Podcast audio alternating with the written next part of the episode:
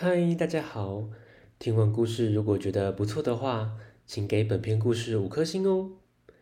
往下滑，在资讯栏的地方有节目的留言连结，有想听的故事都可以留言告诉我们哦。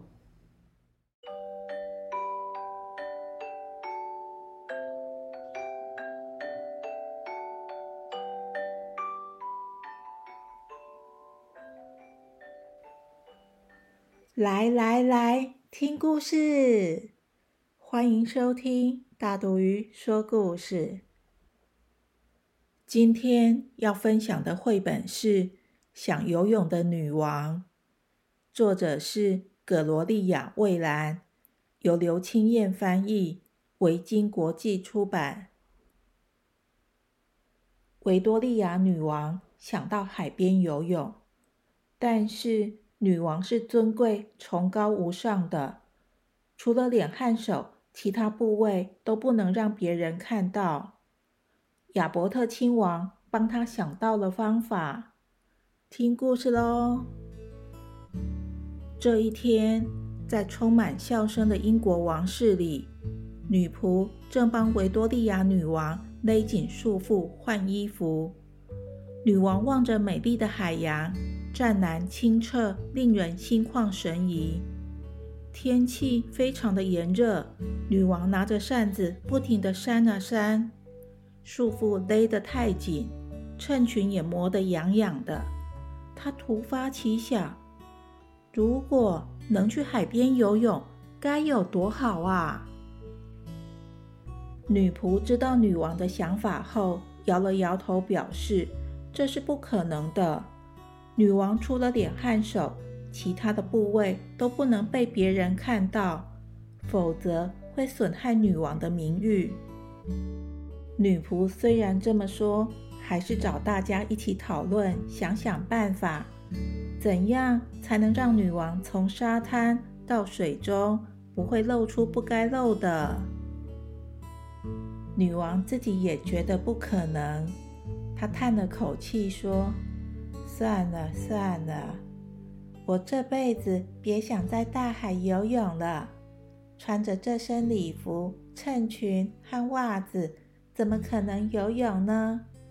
这些衣物一碰到水，就变得又湿又重，而且还会拖着我一直往下沉。女王的丈夫亚伯特亲王说：“亲爱的。”如果你真的想到海里畅快的游泳，我会发挥自己的聪明才智，努力设计一种伟大的发明，让你能轻松的进入水中，同时不让百姓偷瞄到你的膝盖。亚伯特亲王才智过人，学识渊博，还经常到各地旅游参观，见多识广。他也熟读许多战争历史，领定的作战计划更是无人能及，还读了数十本投石机的书籍。他想，精良的投石机可以将沉重的巨石从这边抛到远远的那头，那应该也可以将女王从皇宫的窗户直接抛进大西洋。速度快到只能瞥见女王尊贵的脚趾头。嗯，这个方法不错。女王知道后问亚伯特：“你知道英国人多会打猎呀？不管是鹧鸪、雉鸡还是水鸭，只要飞到空中，就会被他们射下来，然后烤得金黄酥脆，送上餐桌。”你不会希望我也遭遇同样的下场吧？那我再想想。亚伯特走路也想，吃饭也想，连睡觉时也在想。刚过午夜，亚伯特突然从床上跳起来，有个绝佳的主意从他的脑中冒出来。他高兴地告诉女王。我保证，你可以到海边游泳了。隔天，亚伯特早早就起床，他要人去砍树，要人去运石头回来，还叫人去把石匠和车轮工匠都找来。他的圣旨让大家忙得团团转。亚伯特指挥工人锯木头、钉钉子，架好石柱扶手，装上四个轮子，火速地搭建出一个房间，并做好一个阶梯，可以让人爬上又爬下。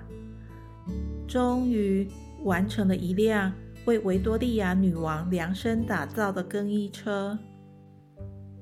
亚伯特亲自示范一次该怎么使用更衣车。只要维多利亚女王想游泳，这台更衣车可以直接开进海里。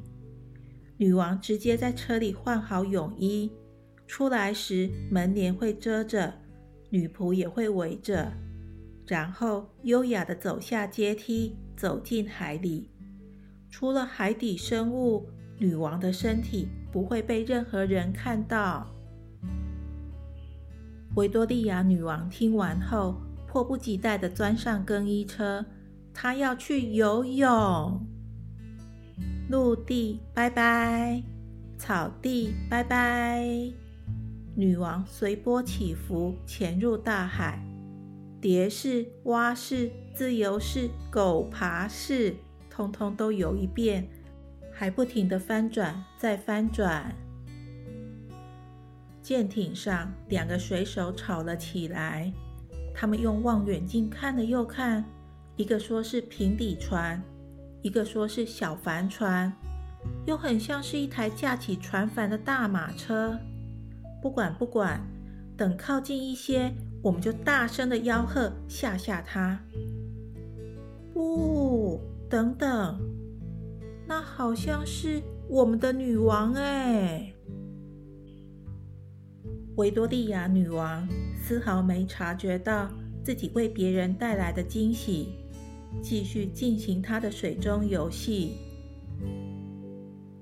咦，小朋友，这辆更衣车目前停放在苏格兰的奥斯本官邸，供所有的旅客观赏哦。故事结束，谢谢大家的收听，我们下次见，拜拜。